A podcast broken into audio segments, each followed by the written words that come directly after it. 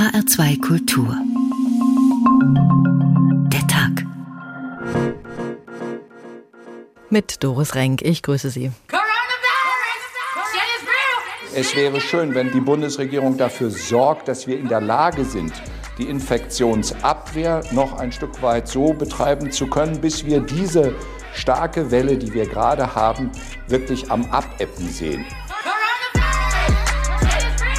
Alles öffnen, das ist natürlich nicht vorgesehen. Verantwortungsbewusstes Verhalten, auch eigenverantwortungsbewusstes Verhalten wird immer notwendig sein.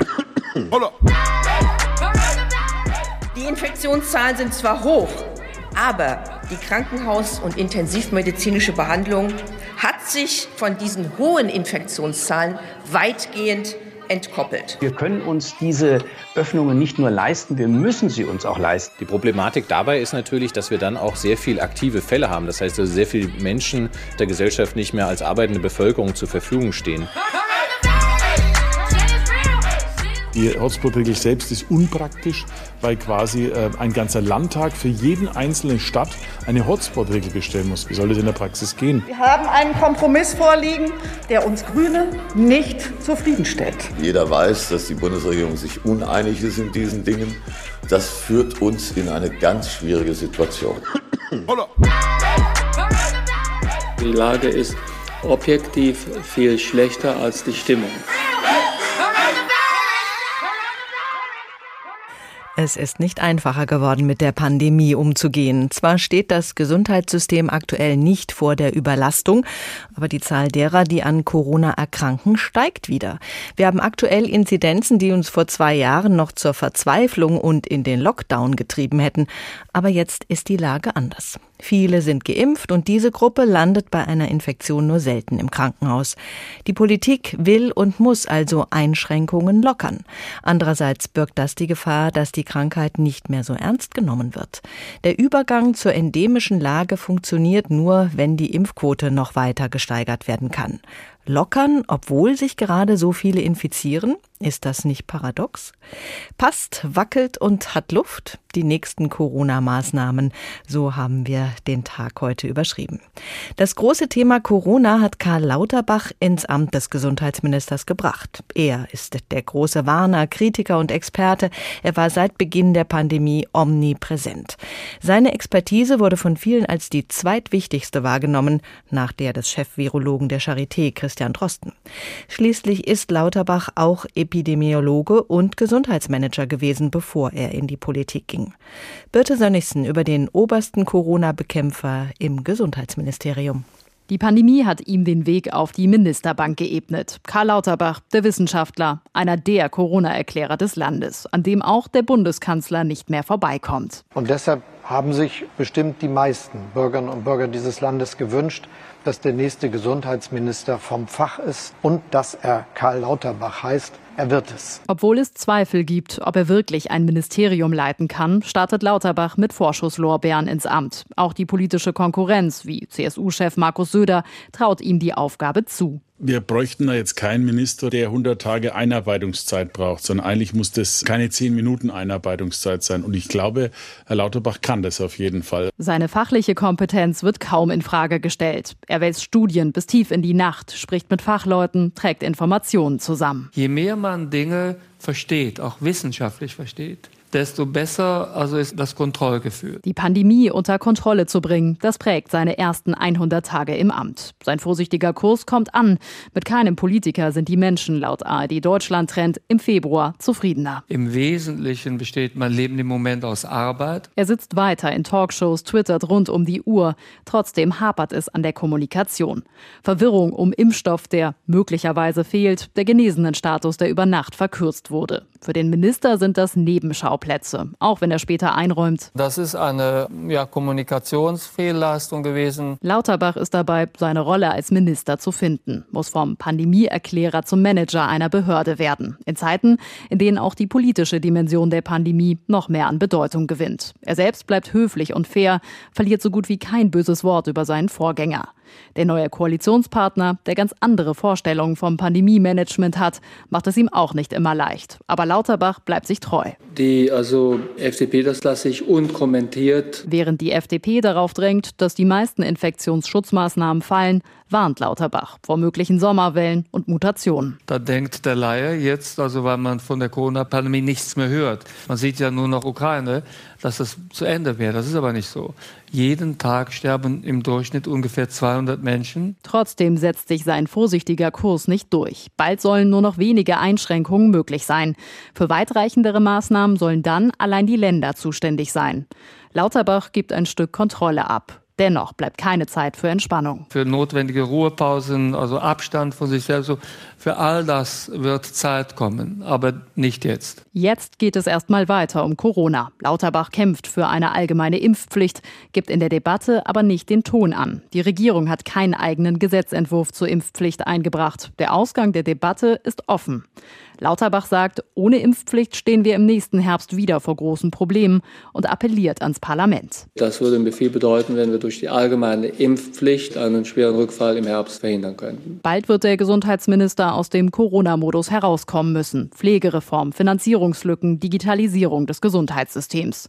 Die Aufgaben sind so groß wie das Ziel, das sich Lauterbach selbst gesetzt hat. Wir werden das System wieder robuster machen und für weitere Pandemien werden wir besser gerüstet sein, als wir für diese gewesen sind. Daran wird sich Karl Lauterbach messen lassen müssen. Aber um das zu schaffen, sind 100 Tage definitiv zu kurz. Inzwischen kann Karl Lauterbach nicht mehr alle Studien über Corona lesen. Das Ministeramt lässt ihm kaum Zeit dafür. Umso wichtiger werden da Berater. Und in solchen beratenden Gremien ist auch der Wissenschaftsjournalist Ranga Yogeshwar vertreten. Hallo, Herr Yogeshwar. Hallo. Karl Lauterbach ist in den Pandemiejahren Dauergast in den Talkshows gewesen, hat immer auf ein hartes Vorgehen gegen Corona gedrungen. Ist er ein guter Kommunikator? Erklärt er gut, warum er aus dem Warnen nicht herauskommt? Ich glaube, was er tut, ist zuerst einmal, er ist ein ehrlicher Kommunikator, der vielleicht sogar in seiner medial manchmal unbeholfenen Art äh, dem, dem Menschen einfach klar auch kommuniziert, der hat ein Anliegen, der will wirklich auf etwas hinweisen. Und ich erinnere mich gerade am Anfang der Pandemie, war es ja unglaublich wichtig mal zu vermitteln, hey, hier kommt etwas, was viele Menschenleben kostet, äh, wenn wir uns das in Deutschland anschauen, äh, da sind schon über 100.000 Menschen gestorben. Also äh, insofern, das war wichtig, da einen guten, ehrlichen Kommunikator zu haben. Hilft es wirklich, dass er vom Fach ist oder ist die Epidemiologensicht manchmal auch etwas eingeschränkt? Na, sagen wir mal, die Wahrnehmung ist natürlich sehr unterschiedlich. Erinnern wir uns noch mal im März 2020, als das anfing, da gab es geradezu eine Umarmung für all die Fachleute, die bei dieser drohenden Gefahr einen gewissen Durchblick hatten, die Dinge erklärt haben. Aber dann kommt nach und nach was anderes, nämlich das sind die Fachleute, die warnen, die eben so wie jetzt im Moment sagen, hey, so grotesk dieser Krieg ist, aber Corona ist nicht vorbei. Das sieht man nicht nur bei uns an den Inzidenzen, sondern wenn man mal über den Gartenzaun hinausschaut, äh, zum Beispiel nach Hongkong, sieht man, dass dort im Grunde genommen die Zahlen wirklich nach oben schnellen. Also insofern, glaube ich, ist es wichtig, da zu warnen. Nur das ist für den einen oder anderen dann eher so ein Problem, weil der denkt, mein Gott, äh, ich will endlich raus aus dieser Pandemie. Mhm. Und jetzt gibt es die oder die Experten und Expertinnen, die immer noch sagen, es ist noch nicht vorbei. Hongkong schauen wir uns auch gleich nochmal genauer an. Wir haben aktuell ansteigende Zahlen, aber keine akute Bedrohung des Gesundheitssystems hier in Deutschland, auch wenn sich viele Ärzte und medizinische Fachkräfte ja noch lange nicht erholt haben von denen, von den Belastungen, denen sie seit über zwei Jahren ausgesetzt sind. Wir haben ansteigende Zahlen, aber irgendwie doch das Gefühl, dass es jetzt nicht mehr so schlimm ist.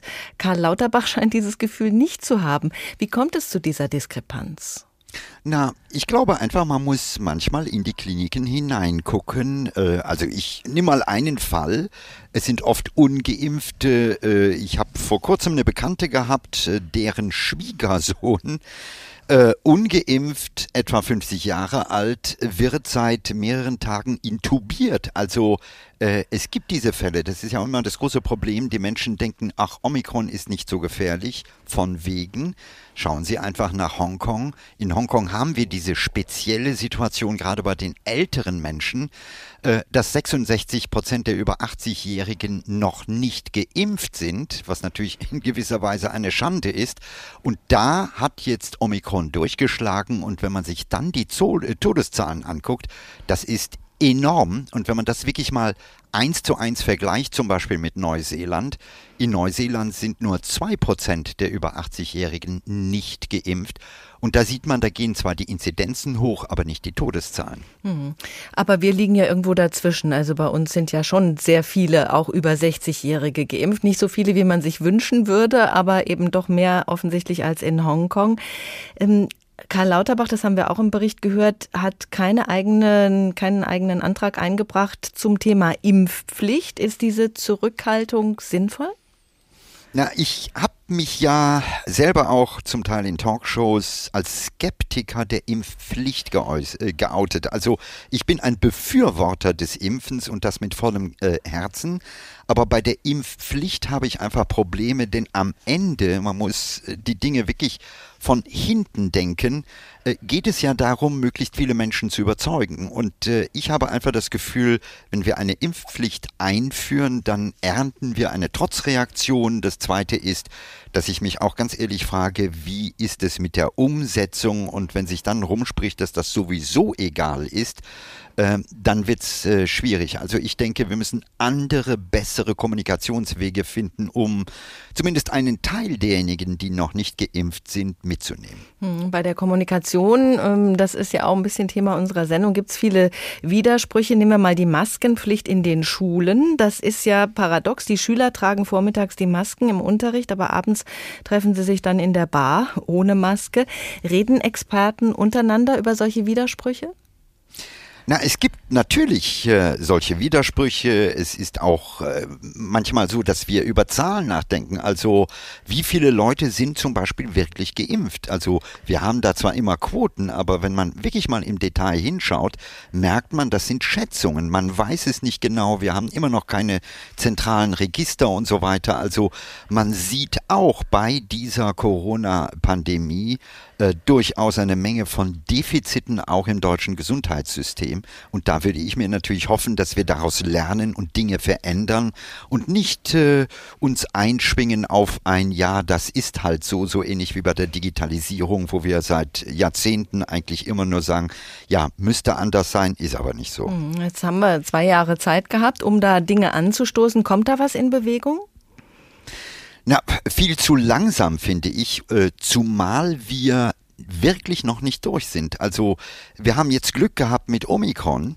Äh, und wir haben Glück gehabt, weil wir einen Impfstoff haben, der immerhin bei äh, einer Mehrheit der Menschen auch zum Greifen kommt.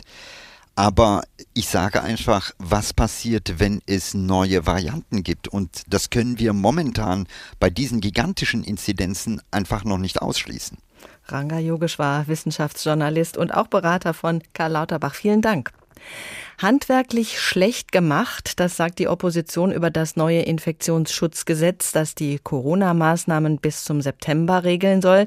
Der vorliegende Gesetzentwurf, über den der Bundestag dann am Freitag abstimmen wird, also morgen, das sei der ideale Kompromiss zwischen der von allen gewünschten Normalität und dem möglicherweise erforderlichen Handeln, falls die Lage das doch erfordern sollte. Das sagen die Macher. Handwerklich schlecht gemacht. Mit den Handwerkern ist das so eine Sache. Marc Spörle und Katrin Sabat-Ohl haben das Buch geschrieben, Normal ist das dicht. Hilfe, Handwerker, ein Überlebensführer. Da hören wir jetzt mal rein.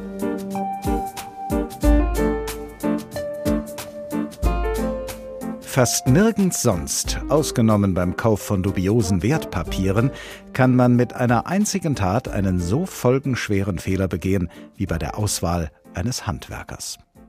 Beispielsweise, wenn Sie sich durch scheinbar positive Anzeigentexte in kostenlos blättern oder Werbeaufschriften auf Firmenautos beeindrucken lassen. Denn dort sind im Gegenteil nur allzu oft Warnungen versteckt. Ihr Fachbetrieb seit 30 Jahren. Ist häufig ein unverhohlener Hinweis auf den aktuellen Stand des Fachwissens und den Ermüdungsgrad der frustrierten Altgesellen.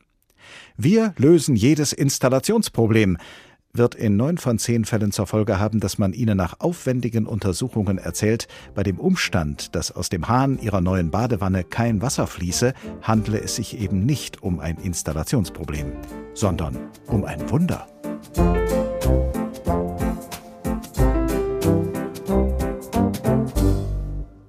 Passt, wackelt und hat Luft. Die nächsten Corona-Maßnahmen. H2 Kultur der Tag.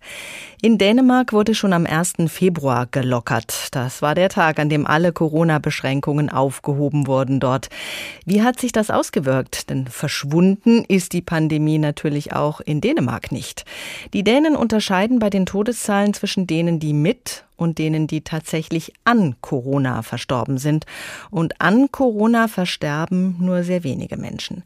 Allerdings ist die Situation mit Deutschland nur bedingt vergleichbar, weil in Dänemark mehr Menschen doppelt geimpft und geboostert sind als bei uns, vor allen Dingen in der älteren Altersgruppe. Sophie Donges darüber, wie die Dänen mit den Lockerungen umgegangen sind. Sein Café ist gut besucht. Hakan Palau hat alle Hände voll zu tun, so wie früher ohne Corona. Kurz nach den Lockerungen hätten die Gäste noch Abstand zu anderen gehalten, doch jetzt sei das kein Thema mehr. Unsere Mitarbeiter, die Gäste, die Lieferanten, alle fanden es am Anfang wirklich komisch, keine Maske mehr zu tragen. Jetzt sind die Leute entspannter, sie wollen auch wieder näher beieinander sitzen. Uh, Seit sieben Wochen leben die Däninnen und Dänen ihren alten Alltag. Ohne Maske, ohne 3G und dafür wieder mit Partys in Clubs und großen Veranstaltungen. Nicht alle waren gleich überzeugt von den Lockerungen. Immerhin lag der Inzidenzwert damals bei um die 5000. Cecilie Dorgert beispielsweise leitet einen Kindergarten in Kopenhagen und musste wegen der vielen Corona-kranken Mitarbeitenden wahllos Aushilfskräfte bei Facebook suchen, um die Kinder überhaupt betreuen zu können. Und auch heute sind noch einige ihrer Kolleginnen und Kollegen krankgeschrieben. Ich habe fünf, die wegen Stress langfristig krankgeschrieben sind. Und das ist, glaube ich, eine Folge dieser wirklich harten Corona-Zeit, die wir durchgemacht haben. Wie hoch der Inzidenzwert im Land derzeit noch ist, weiß niemand so genau. Getestet werden nur noch Risikopatienten mit Symptomen. Große Testzentren wurden geschlossen. Stattdessen zeigen Abwasserproben, dass die Virenlast hier zumindest seit einigen Wochen zurückgeht, schrieb Gesundheitsminister Maunus Heunicke vor wenigen Tagen bei Twitter. Man ist zufrieden in Dänemark mit dem eigenen Corona-Management. Die Öffnung bei rekordhohen Inzidenzwerten war richtig, sagt beispielsweise auch Ellen Randrup Thompson, Virologe an der Uni Kopenhagen. Ich weiß, dass nogle udenlandske kommentatorer äh, ich weiß, dass einige ausländische Kommentatoren schockiert über unsere hohen Infektionszahlen waren, aber man muss bedenken, dass wir zwar diese hohen Werte und auch moderat hohe Patientenzahlen hatten, aber diese waren nur für kurze Zeit im Krankenhaus. Nur wenige endeten auf der Intensivstation oder mussten beatmet werden. Noch rund 30 Patientinnen und Patienten liegen landesweit wegen einer Corona-Infektion auf einer Intensivstation. Und auch wenn es heute heute noch täglich Todesfälle gibt. Viele Menschen würden schlicht mit einer Infektion sterben. Die Ursache sei oft eine ganz andere, so der Virologe. Wir hätten relativ wenige Todesfälle verhindern können, wenn wir die Restriktionen nicht abgeschafft hätten. Das liegt insbesondere daran, dass die Alten in Dänemark richtig gut geschützt sind. Bei den über 65-Jährigen sind mehr als 95 Prozent aller Menschen geimpft. Auf den Straßen in Kopenhagen hat Corona so gut wie keine Spuren hinterlassen. Sehr vereinzelt tragen Menschen noch eine Maske. In Geschäften steht noch Desinfektionsmittel bereit. Vergessen haben die Menschen zwei Jahre Pandemie mit all ihren Folgen jedoch nicht. Auch nicht Christine Lorenzen, die mit einer Freundin im vollen Café sitzt. Ich finde, dass das immer noch so was ist, was über einem hängt wie eine Wolke. Es gibt die Pandemie immer noch, aber ich glaube, dass wir inzwischen weniger darüber nachdenken. Dänemark ist uns fast zwei Monate voraus mit den Lockerungen und man ist dort bereit, mehr Infektionen zu akzeptieren. Heute Nachmittag haben sich die Ministerpräsidenten der Länder bei uns mal wieder zusammengefunden. Da gibt's viel zu besprechen gerade, zum Beispiel auch, wie mit den vielen Kriegsflüchtlingen aus der Ukraine verfahren werden soll. Und natürlich ist da Corona, die Pandemie. Die bestehenden Maßnahmen nach dem Infektionsschutzgesetz laufen zum Wochenende hin aus und bis zum Inkrafttreten des neuen Gesetzes besteht dann eine Übergangsfrist bis zum 2. April. Das neue Gesetz sieht vor, viele Corona-Schutzmaßnahmen aufzuheben. Am Freitag soll es von Bundestag und Bundesrat beschlossen werden. Unser Hauptstadtkorrespondent Uwe Jahn hat im Blick, wie Bund und Länder heute da zusammengekommen sind. Herr Jahn, Olaf Scholz musste sich da einige Kritik gefallen lassen. Womit sind die Ministerpräsidentinnen und Präsidenten denn unzufrieden? Was gefällt ihnen nicht am neuen Infektionsschutzgesetz? Naja, der Kernpunkt ist, glaube ich, dass alles, was an Corona-Regeln und Maßnahmen in Zukunft gelten soll, von den Ländern beschlossen wird. Einmal geht es um den Basisschutz. Damit geht es vor allen Dingen darum, um die Maskenpflicht in Kliniken, Heim, Dialysestationen, auch im Personenverkehr, aber eben nicht in Geschäften, Kneipen, Schulen und Kitas. Das ist sozusagen ein Punkt, an dem die Kritik ansetzt. Man sagt, man hat zu wenig Instrumente und wir müssen es alles selbst anordnen. Noch ein bisschen krasser wird es dann bei den Hotspot-Regeln. Das heißt, da kann man dann tatsächlich strengere Maßnahmen veranlassen. Aber ich sage jetzt mal, wenn bei Ihnen in Offenbach zum Beispiel eine bedrohliche Corona-Lage entsteht, müsste erst der Landtag in Wiesbaden dazu entscheiden. Und das ist ein relativ aufwendiges Verfahren. Und das finden die Länder tatsächlich sehr kritikbedürftig und haben auch das Gefühl, dass mit ihnen nicht gut umgesprungen wird. Auch weil der Entwurf ja tatsächlich, also so wie er dann durch den Bundesrat morgen gehen soll, tatsächlich den betreffenden Betroffenen unmittelbar vor der Sitzung erst in seiner endgültigen Fassung zugehen soll. Auch das ist natürlich kritikwürdig. Ja. War das heute eine hitzige Diskussion in diesem Punkt oder hat sich da auch schon sowas wie eine Corona-Müdigkeit gezeigt? Also ich kann, war ja leider nicht dabei, nicht, aber ähm, ich kann Ihnen sagen, dass im Vorfeld ich schon sagen würde, dass es eine hitzige Diskussion war, weil also wenn, also ich sage mal jetzt zurückhaltende ältere Herren wie Herr Kretschmann ähm, davon spricht, dass man so überhaupt nicht mit Ländern äh, umgehen könnte und man hätte man ja noch nie erlebt oder auch Stefan Weil sagt, äh, dass alle Verantwortung auf die Länder abgeschoben wird, sei so nicht vertretbar. Also das ist schon, ähm, sind auch schon harte, klare Worte. Auch Hendrik Wüst hat sich im Vorfeld sehr kritisch geäußert wie weit man dann auch tatsächlich hitzig hinter verschlossenen Türen war. Das ähm, werden wir jetzt wahrscheinlich so kleckerweise erfahren. Also die Sitzung ist ja vorbei und die ersten äußern sich jetzt schon. Also die Länder haben jetzt das Gefühl, dass ihnen zu viel zugeschoben wird. Die hätten sich da mehr Regelungen vom Bund her gewünscht? So kann man das sagen. Und sie hätten sich vor allen Dingen auch ähm, mehr gewünscht, dass in den sogenannten Basisschutz, den man also durch die, als Regierung verordnen kann, dass sie da mehr Möglichkeiten an die Hand bekommen.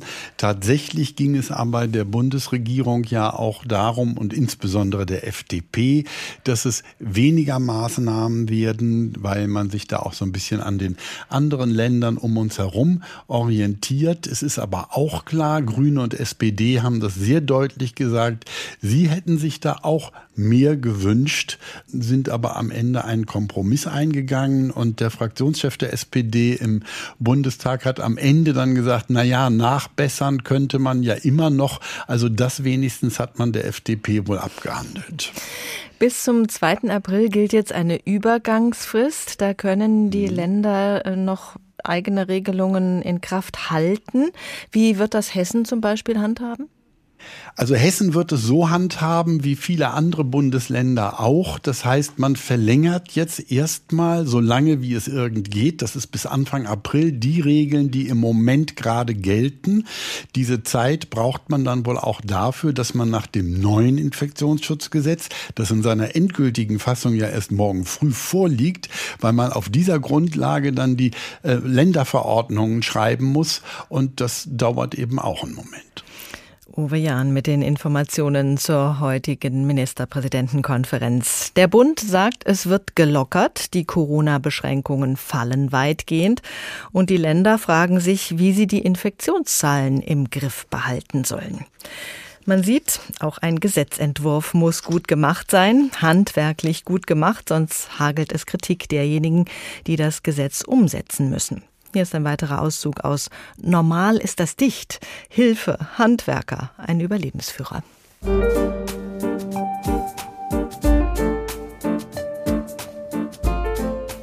Es muss Ihnen nicht zustoßen, was Sabine Feuermal aus Kleinmachnow widerfuhr. Die hatte eine hochspezialisierte Firma beauftragt, einen prächtigen Sonnenbalkon an ihrem bis dato balkonlosen Einfamilienhaus zu installieren.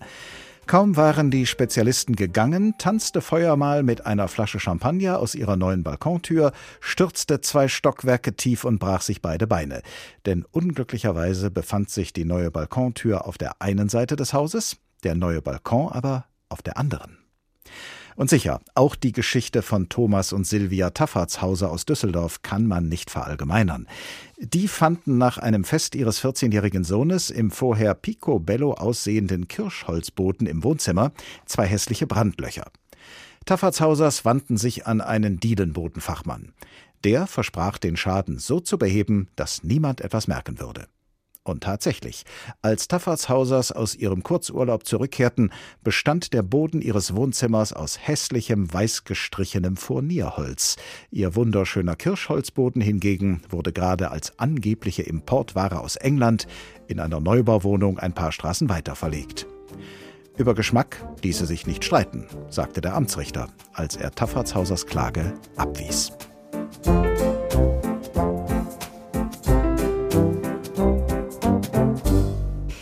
Man kann viel Ärger haben mit den Handwerkern. Passt, wackelt und hat Luft. Die nächsten Corona-Maßnahmen.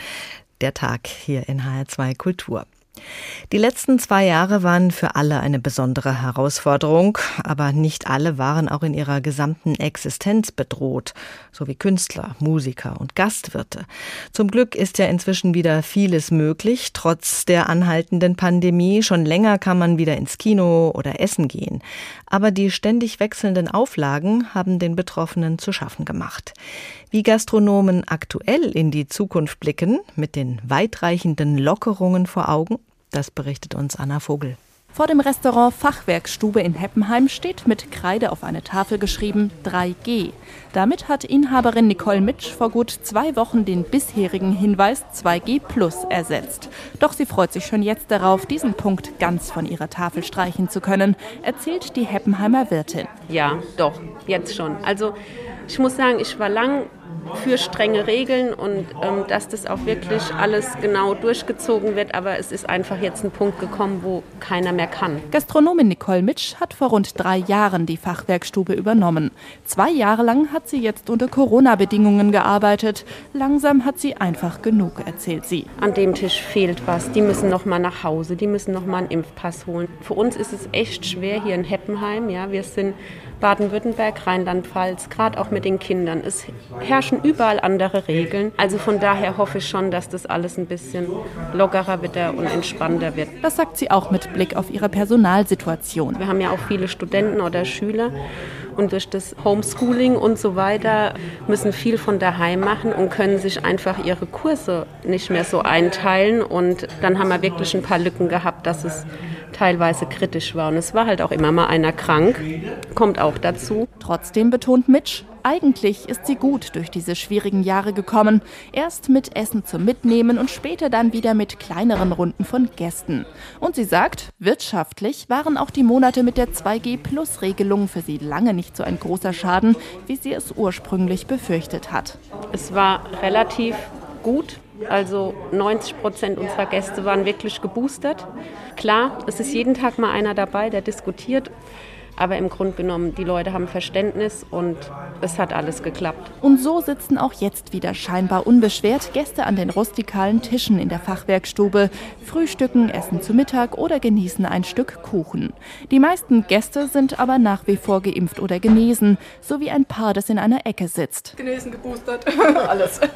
Die Lockerung von 2G plus zu 3G nehmen sie ziemlich gleichgültig hin. Für sie hat sich dadurch nicht viel geändert. Wobei 2G Plus hat mir beinahe ein bisschen sicheres Gefühl noch gegeben, aber ich denke, es ist vielleicht eine Perspektive. Als Perspektive für die Gastronomie sieht auch Steffen Ackermann die Öffnungsschritte. Er ist Vizepräsident des Hotel- und Gaststättenverbandes DEHOGA in Hessen. 3G und dann der darauf folgende Wegfall aller Einschränkungen sind natürlich ein Befreiungsschlag für die Gastgeberinnen und Gastgeber in Hessen.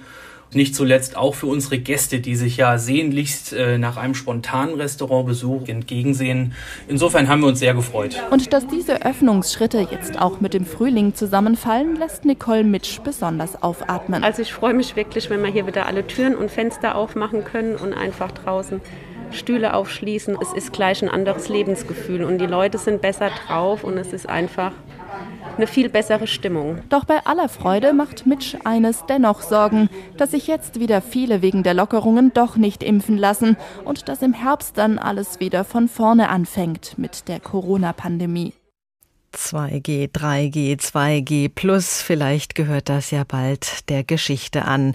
Vielleicht können wir bald wieder ohne Impfnachweis in jedes Lokal reingehen. Lockerer und entspannter soll es auf jeden Fall werden in diesem Frühjahr und Sommer.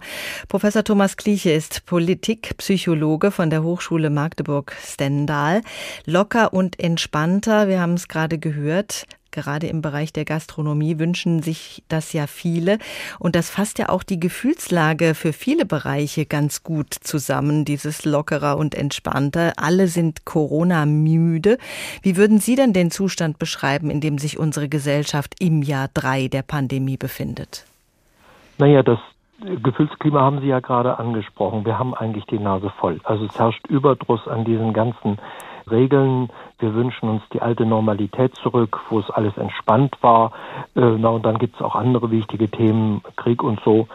So ein Gefühlsklima ist ja ein gemeinsames Erleben von im Grunde mehrdeutigen Emotionen, die dann aber von der Gruppe interpretiert werden, die eine Rechtfertigung bekommen, die einen Ausdruck bekommen und die dadurch aber auch gebunden werden. Und ich glaube, das Gefühlsklima im Moment ist bestimmt von wir wollen keine Einschränkungen mehr, denn Einschränkungen bedeuten ja Bedürfniskontrolle, bedeuten neue Regeln oder, um mit Papa Freud zu sprechen, bedeuten noch mehr Unbehagen in der Kultur. Kultur bedeutet, wir müssen uns für andere zurücknehmen. Mhm. Und welche Auswirkungen hat so ein Gefühlsklima? Das geht ja auch an der Politik, an den Entscheidern nicht unbemerkt vorüber. Die haben ja auch kräftig dran mitgearbeitet. Also was, glaube ich, als Lektion aus zwei Jahren Corona sehr deutlich ist, wir haben auch einen Überdruss an unklaren Strukturen. Der Föderalismus in der gebrauchten Form, wie wir ihn jetzt seit zwei Jahren erlebt haben, zerstört ja eigentlich regelmäßig die Klarheit der Regelungen, die Klarheit der Botschaften und damit auch die Stärke der sozialen Normen, die die Politik überhaupt vermitteln setzen kann. Also achtet auf andere, lasst euch impfen. Achtet auf andere, tragt Masken. Wenn da aber jeder sein eigenes Süppchen draus kocht und was anderes draus macht, dann geht das in alle Richtungen und nimmt der Sache ihre Kraft und Gleichförmigkeit. Und dieses Problem eines ja, fehlgeleiteten, missbrauchten Föderalismus, das haben wir im Grunde seit zwei Jahren in der Gesundheitspolitik nicht gelöst. Und das bedeutet ja auch, dass die Gefahr von Widerständen wächst, der Aufwand, Leute mitzunehmen. Die Querdenker stänkern rum, haben viel Presse. In Sachsen ist ein Drittel der Pflegekräfte noch ungeimpft. Also die Politik muss dann ständig mit mehr Reibungskosten rechnen. Mhm, wir haben das ja auch gerade im Beitrag gehört. Die Gastwirtin hat beklagt, dass sie sich da an der Grenze zu Baden-Württemberg und Rheinland-Pfalz mit völlig unterschiedlichen Regelungen arrangieren muss. Da wird es dann schon mal unübersichtlich. Was wäre denn die Lösung? Lösung?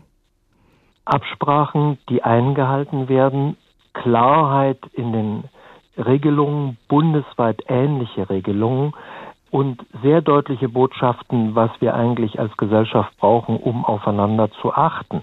Denn im Moment ist es ja schon so, wir haben so eine Flaute, wir haben Reserven in der Intensivpflege, die Impfungen beginnen zu wirken, es gibt seltener schwere Verläufe, auch dank Omikron. Die Übersterblichkeit nimmt ab, geht unter vier Prozent. Auf der anderen Seite haben wir aber hohe Inzidenzen und müssen mit der nächsten Welle rechnen. Also wir stehen an einem Wendepunkt und Entspannung ist erst ab Juni überhaupt aussichtsreich. Bis dahin gilt Masken und Impfen, Masken und Impfen. Und das muss klar kommuniziert werden. Ähm, ich glaube, Politik missversteht, dass politische Kommunikation nicht nur durch Worte erfolgt. Kommunikation erfolgt auch durch Taten. Das heißt, Regeln setzen und Regeln klar einhalten und durchsetzen. Wir dürfen uns nicht von der kleinen Minderheit durch die Welt schubsen lassen. Jetzt haben wir aber wieder die Situation, dass die Länder wahrscheinlich äh, wieder ihr eigenes Süppchen kochen werden. Wir müssen ja sowieso so viel Paradoxes aushalten momentan. So banal Paradoxes wie ich muss eine Maske tragen, wenn ich ins Restaurant reingehe, aber wenn ich drin bin und mich hinsetze, dann kann die Maske runter. Ob das Ansteckungen verhindert, sei dahingestellt. Das Personal in Pflegeheimen muss jetzt geimpft sein, die betagten und gefährdeten Bewohner aber nicht. Und jetzt eben dieses ganz große Paradox, die Infektion Infektionszahlen steigen, jetzt wird gelockert. Wie beeinflussen solche Widersprüche die Akzeptanz von Regeln? Naja, sie tragen bei zu einer allgemeinen Abstumpfung gegenüber Unvernunft und Unklarheit und damit aber auch zu allgemeiner Erschöpfung, also zu diesem Gefühl, der Akku ist leer. Denn der Akku wird ja geleert einerseits durch individuelle Belastungen, die sich anhäufen. Also je höher die Anforderungen, je höher zusätzliche Routinen für Testen, Masken, Dokumentation und so weiter, desto anstrengender. Je geringer die Ressourcen, also zum Beispiel die Erholungszeiten oder die soziale Anerkennung, desto höher die Belastung. Ähm, und es gibt dann Ungleichgewichte. Wir sehen das im Bildungsbereich, wir sehen das im Pflegebereich. Äh, diese wachsende individuelle Erschöpfung ist in den Befragungen sichtbar, aber auch in Dominoeffekten. Also wenn dann eine Person in einem Pflegeteam ausfällt, haben die anderen halt die Last mitzutragen und werden dadurch eher krank. Das heißt, die Menschen wünschen sich klare, lösungsorientierte Vorgaben, aber die kommen dann nicht. Also dieses Gefühlsklima allgemeine Erschöpfung wird dadurch verstärkt und wir erleben natürlich auch eine merkliche Minderung von gegenseitiger sozialer Unterstützung, denn Politik und gesellschaftliche Spitzen sind für das Gefühl, dass wir an einem Strang ziehen in einer Gesellschaft wichtig. Da kann man nicht sagen, wir sind eine Demokratie und ganz pluralistisch und so weiter. Das ist alles richtig. Aber wenn da aus Hickhack und äh, Profilierungswünschen und wissenschaftlicher Inkompetenz unterschiedliche Wege wären und darüber das Gemeinwohl vernachlässigt wird, ich sage nochmal, Masken und Impfen, dann wird das auf lange Sicht das Vertrauen mindern. Mhm. Wir haben jetzt hier kein eindimensionales Problem, kein reines Gesundheitsproblem mit Corona. Die Bekämpfung der Pandemie hat zu massiven Schäden im Bildungsbereich geführt, zu einer Zunahme von psychischen Erkrankungen und natürlich auch zu massiven Wirtschaftsproblemen wirtschaftlichen Verlusten individueller Art, aber auch gesamtgesellschaftlich. Das muss ja jetzt im Jahr drei alles mitgedacht werden. Und diese Verluste werden zunehmen. Also diese äh, Belastungen im Bildungs-, Gesundheitswesen, auch für die Kinder, Jugendlichen, bedeuten ja langfristig auch Gesundheitsverluste, bedeuten ja auch Einschränkungen an Wohlbefinden. Die Verunsicherung in der Gesellschaft trägt bei zu der jetzt schon nachweisbaren Verminderung sozialen und kulturellen Kapitals in Deutschland. Das heißt also, dass Menschen weniger Beziehungen haben, mit denen sie auch Probleme lösen können. Äh, parasoziale Beziehungen im Internet ersetzen nicht die lebendige Kraft von Vertrauensbildung und Motivation in der persönlichen Begegnung. Nichts ersetzt persönliche Begegnung. Das heißt, wir erleben flächendeckend und sehen das zum Beispiel auch am Rückgang von Engagement für Verbände, Vereine, Parteien.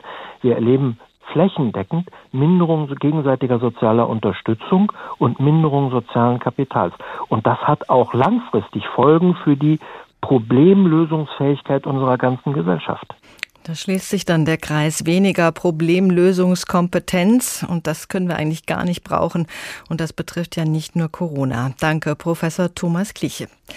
Wer einen Handwerker ruft, der hat ein Problem und erhofft sich, dass der Handwerker das löst.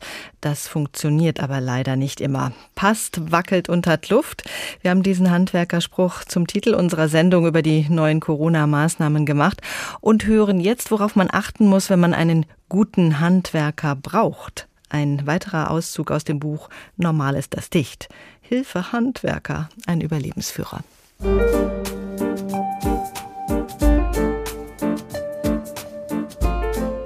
Ganz besonders sollten Sie auf der Hut sein, wenn eine Handwerksfirma sich einfach nur als Meisterbetrieb bezeichnet.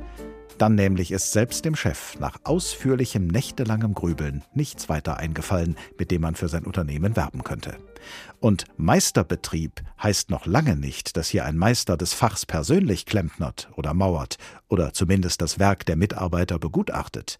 Es kann genauso gut bedeuten, dass der 64-jährige rotnasige Schwiegeropa, dessen Meisterbrief goldgerahmt und angestrahlt im Eingangsbereich der Firma hängt, noch jeden zweiten Donnerstag ins Büro schlurft, um meisterhaft überhöhte Kundenrechnungen zu schreiben.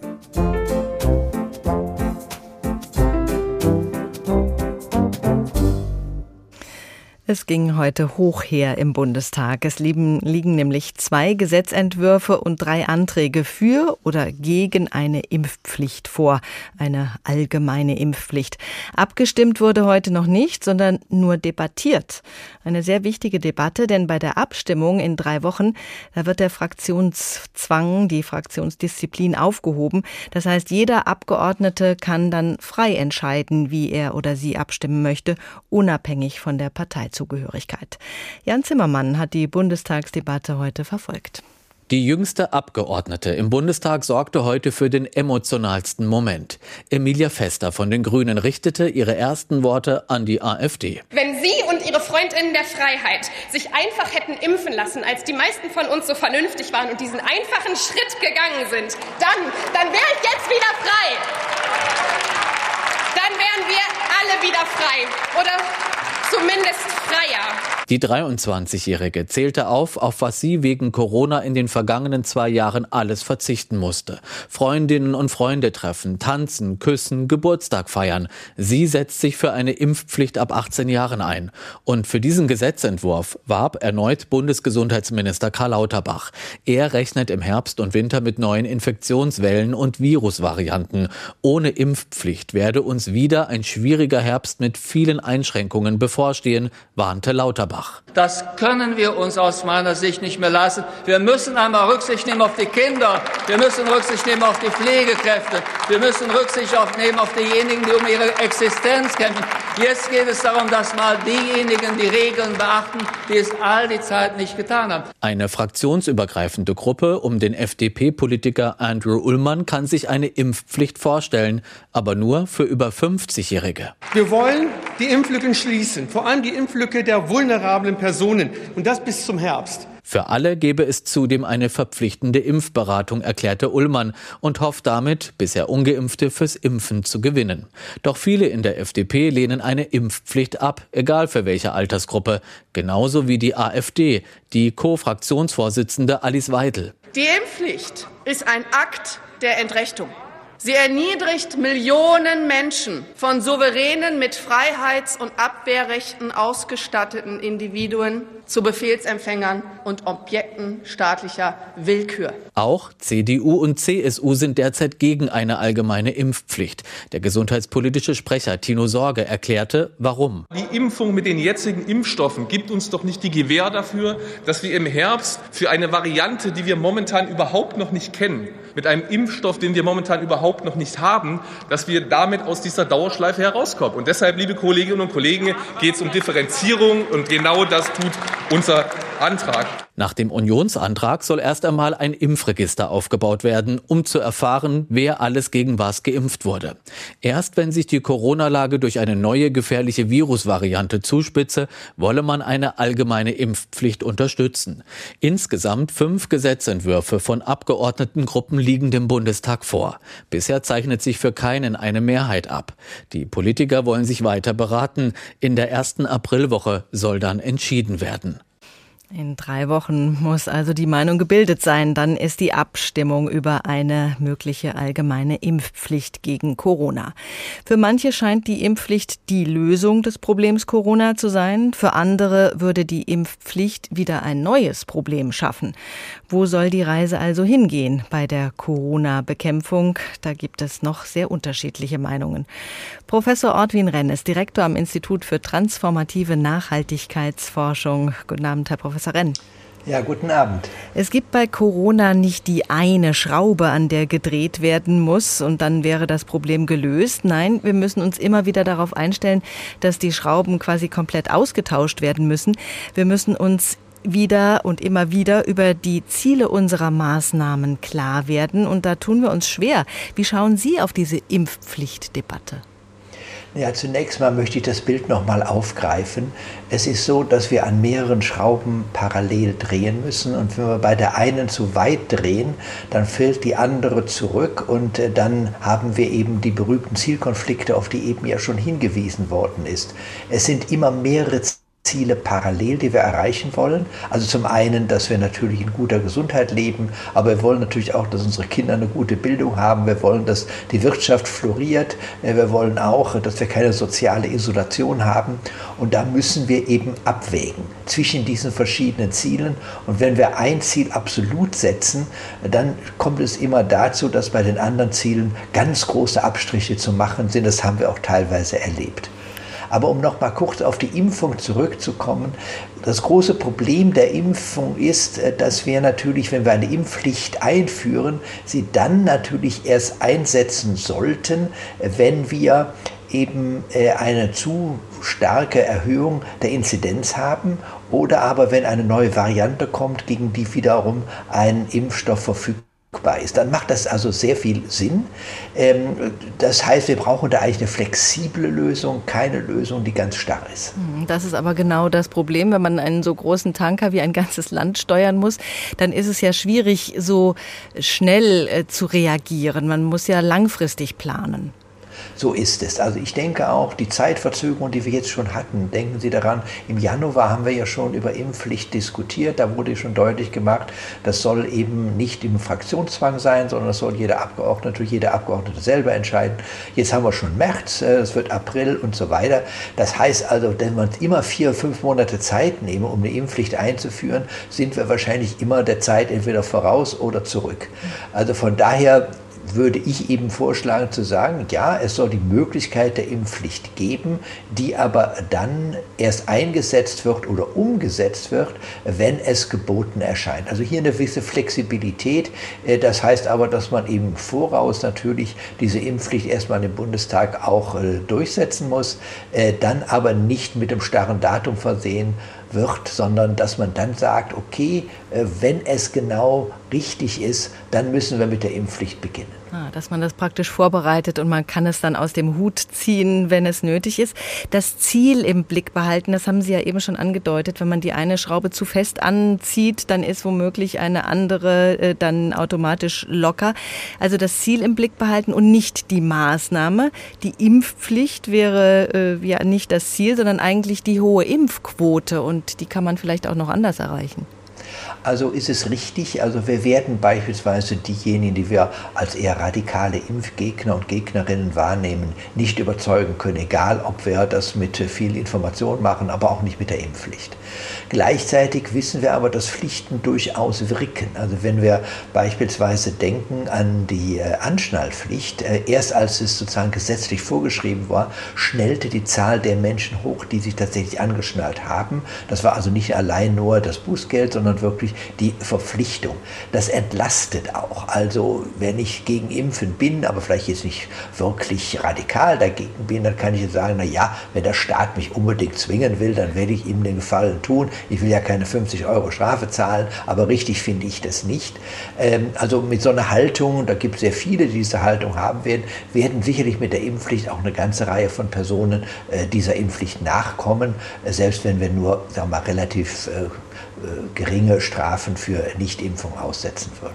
Also so eine klare, einheitliche Regelung, die tut ihre Wirkung.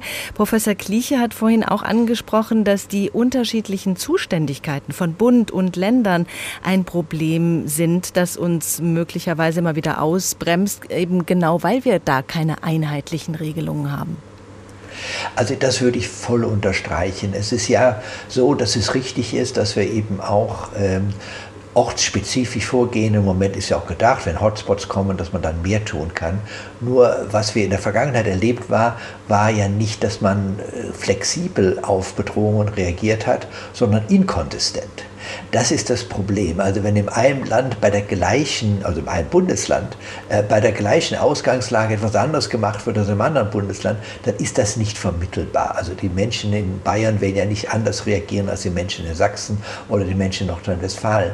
Und äh, das hat, glaube ich, sehr viele verwirrt, dass man sagen kann, wo es überhaupt keine Inzidenz gibt oder wenig Inzidenz sind äh, und das an Zahlen dann auch festmachen kann. Äh, da kann man da sagen, da können lockerere Möglichkeiten äh, und lockere Bestimmungen sein als anderswo, aber die Regeln müssen konsistent sein. Das ist, glaube ich, das Entscheidende. Und da haben wir, glaube ich, in der Vergangenheit häufig gegen verstoßen. Das hat die Menschen irritiert und teilweise verunsichert und manche auch dazu getrieben zu sagen, dann machen wir halt gar nichts was natürlich der absolut falsche Weg ist. Gar nichts machen, das hilft in der Pandemie nicht weiter. Sie haben das schon angesprochen. Ähm, das eine Ziel kann man erreichen und dann merkt man im Verlauf, dass man andere Ziele wie zum Beispiel gute Bildung oder äh, gute Pflege, dass die dadurch nicht mehr möglich sind. Besonders deutlich wird der Konflikt, glaube ich, bei den Alten. Da hat man ja sehr lange auf die völlige Isolation gesetzt. Das konnte vielleicht einige Todesfälle vermeiden. Aber dafür haben sehr viele unter dieser Abschottung extrem gelitten. Mancher ist ganz einsam verstorben. Also so möchte man selber eigentlich nicht dran sein, wenn man alt und abhängig ist. Diese Abwägung, wie viel gut tut und wie, wie man eben Gefährdungen abwägt, wie, wie hilfreich ist da Ihre äh, Überlegung zur nachhaltigen Krisenbewältigung? Gibt es da etwas, was man an die Hand geben kann? Also ich glaube, die eine äh, wichtige Botschaft, die ich gerne aussenden will, ist, wenn wir mehrere Ziele parallel haben, hat es sich nie bewährt, eins zu maximieren. Das kommt nie hin, weil man dann bei den anderen übermäßig viel verliert.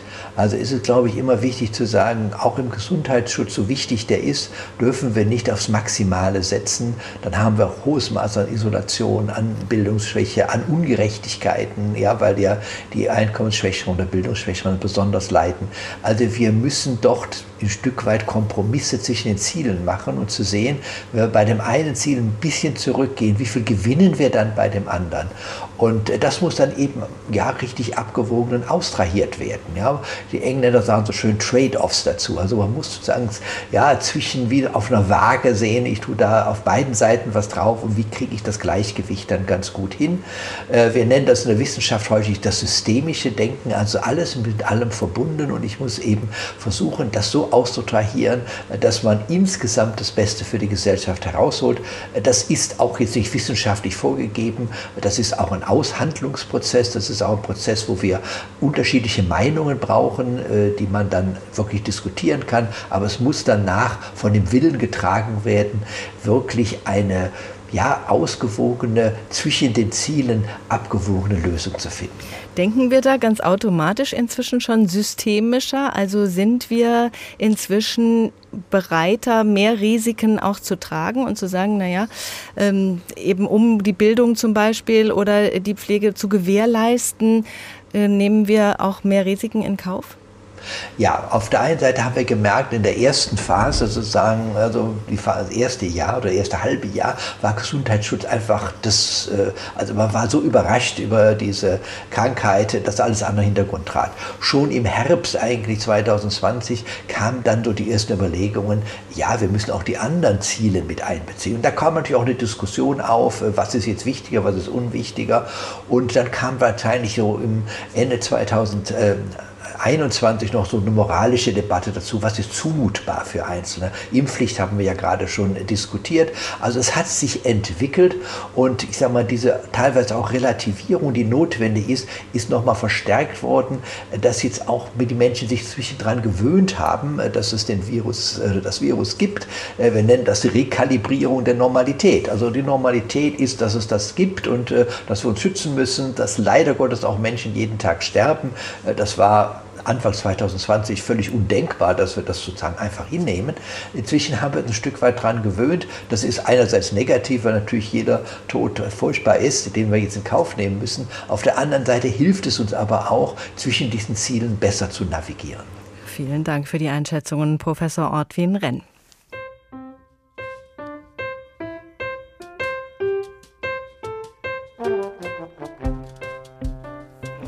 Passt, wackelt und hat Luft. Die nächsten Corona-Maßnahmen. So haben wir getitelt und können nun feststellen, dass der Handwerkerspruch auch bei den Corona-Maßnahmen zutrifft. Manches passt, einiges wackelt und es gibt noch viel Luft nach oben bei der Krisenbewältigung. Mein Name ist Doris Renk und auch diese Sendung können Sie jederzeit abrufen als Podcast auf hr2.de oder in der ARD Audiothek.